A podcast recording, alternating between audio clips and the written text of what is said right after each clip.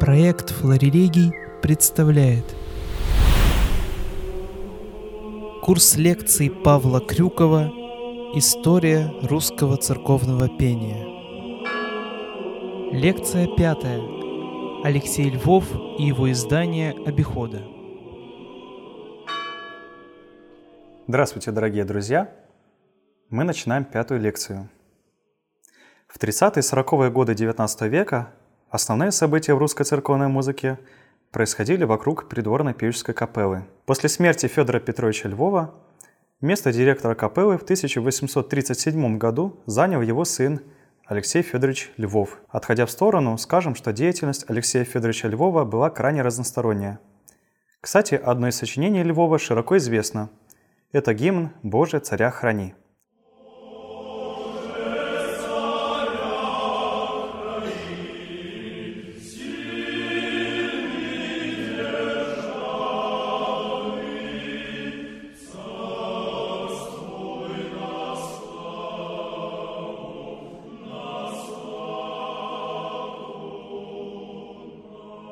До этого, собственно, гимн был только у англичан а у нас использовалась европейская копия масонской песни «Коль славен Господь». Император Николай I, озабоченный объединением России, заказывает Львов национальный гимн.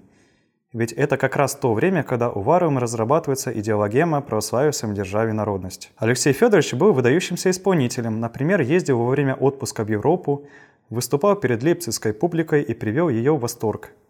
Роберт Шуман писал про него «Пьем воду из чистого родника». Но Львов имел трудный и честолюбивый характер – Обладая незаурядными административными качествами, музыкальными талантами, в глазах императора он оставался как бы на втором плане. Только кратко перечислим его обязанности. Львов был управляющим главной квартирой императора, его личным конвоем, обеспечивал передвижение, безопасность, ночлег и еду императора в течение 25 лет. И тем не менее он прекрасно справлялся и с обязанностями директора капеллы, которая достигла при нем максимального уровня. Некоторые иностранцы сравнивали придворный хор с Сикстинской капеллой. Супруги Шуманы говорили, что лучше хора не слышали и такого нет в Европе. В 1839 году Львов предпринял колоссальное дело, реализовал при капелле инструментальные классы. И делал он это на свои деньги, которые сам скопил, 12 тысяч рублей. Для инструментальных классов Львов заказал в Париже ноты, инструменты, пюпитры. Но напомним, что при Алексее Федоровиче Львове монополия капеллы на цензуру и на издание богослужебных песнопений была доведена до предела. Как это было? 1846 году Львов получил приказ императора переложить в четырехголосную гармонию придворный обиход. Он выполнял эту задачу на протяжении 47 по 52 годы. В конце издание заняло объем в 12 томов. Составлял, конечно, обиход не сам Львов. Ему много помогали Воротников, Еломакин – Львов скорее задавал образцы, как нужно гармонизовать напевы, а затем проверял готовую работу, сделанную помощниками. Вспомним, что желание императора было возродить национальное пение вместо итальянского. Но тут и возникает основа для конфликта. Львов, европейский образованный композитор, не знал русской богослужебной традиции.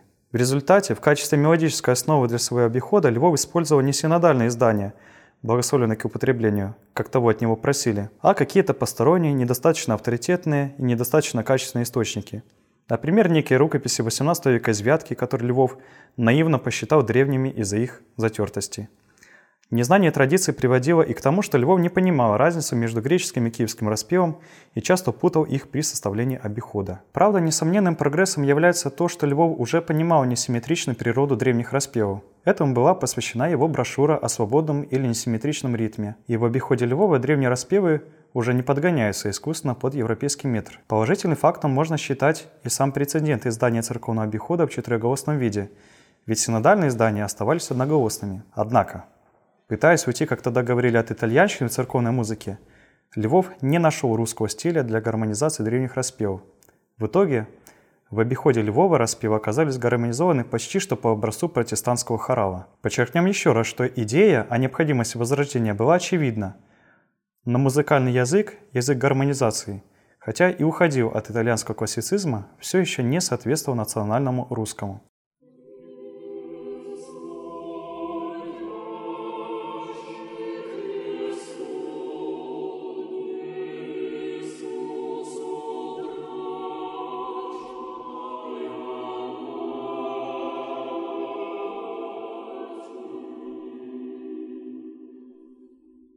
И теперь пора вспомнить, что помимо директора придворной певческой капеллы, на русское богослужебное пение влиял еще и специальный комитет, в то время возглавляемый святителем Филаретом Дроздовым.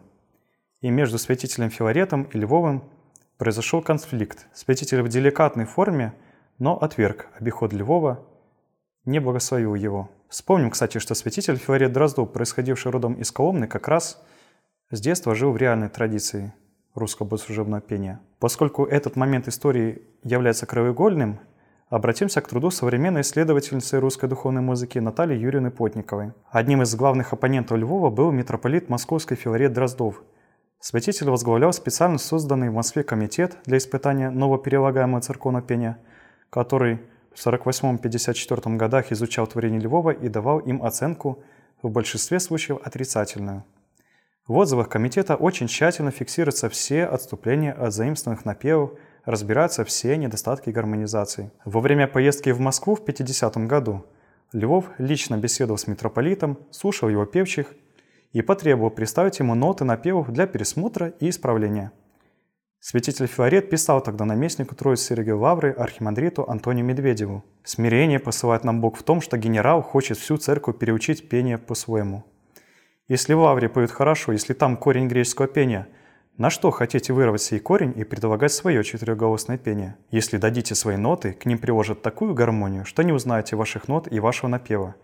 И когда вы скажете, что это не сходно с вашим прежним, то вам скажут, что гармония правильна, и такой признает ее вся Европа. Стремление Львова уравнять сделать единообразным пение по всей России встречало отпор. Хождение в чужой монастырь со своим уставом заканчивалось ссорами и интригами.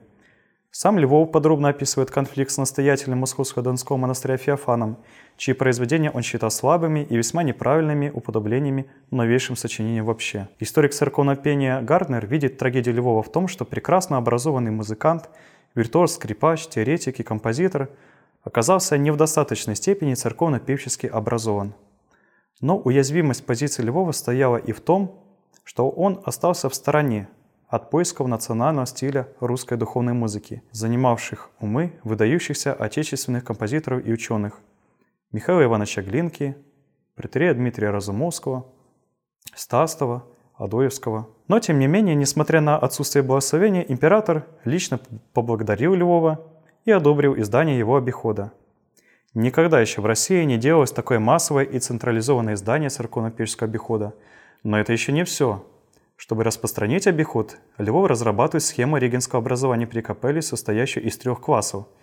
Теперь без получения такого диплома регенты не имели права регентовать, а композиторы сочинять. Сам обиход обязательно рассылался всем церковным хорам. В России навязанный обиход, как мы уже сказали, стал вызывать сильное отторжение – и появилось много ищущих русских композиторов, как сделать иначе. Среди таких композиторских опытов нужно выделить творчество Михаила Ивановича Глинки. Глинка нам известен своей светской музыкой, своими операми, но не все знают о его хоть и небольшом духовном творчестве –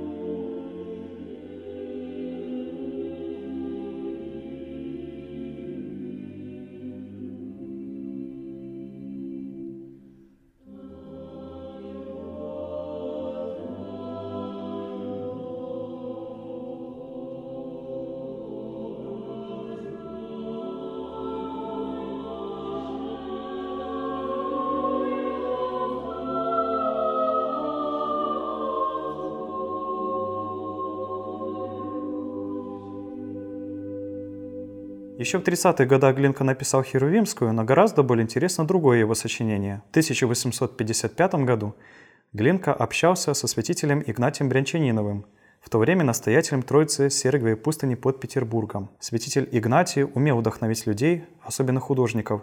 Вероятно, отголоски бесед с Глинкой содержатся в статье святителя Игнатия христианский пастырь и христианин-художник, посвященный вопросу церковности музыкального творчества. Глинка, с тех пор серьезно задумавшийся о судьбе православной богослужебной музыки, о ее реформе, написал несколько сочинений для монахов Сергиевой пустыни, среди которых наиболее интересно трио «Да исправиться». Глинка взял знакомый нам мелодию греческого распева, которую обработал для двух теноров и баса. В этой гармонизации Глинка открывает новые пути мелодико-гармонической обработки – Ясность, прозрачность фактуры были для Михаила Ивановича одним из критериев красоты звучания –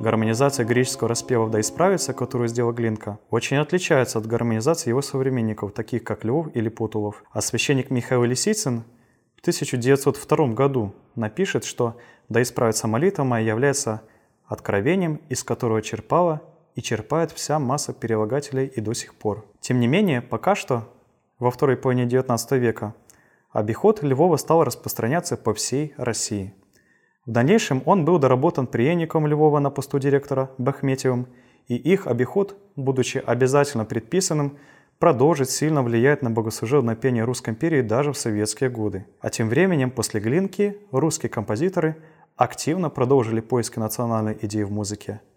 Но об этом в следующем рассказе. Курс продолжит лекция шестая о поиске национальной идеи в музыке. Эти и другие проблемы разрабатывает факультет церковного пения Свято-Тихоновского университета. Наши курсы, подкасты, отдельные выступления и доклады слушайте на сайте проекта Флорелегий, Яндекс Музыки, ВКонтакте и других популярных подкаст-платформах.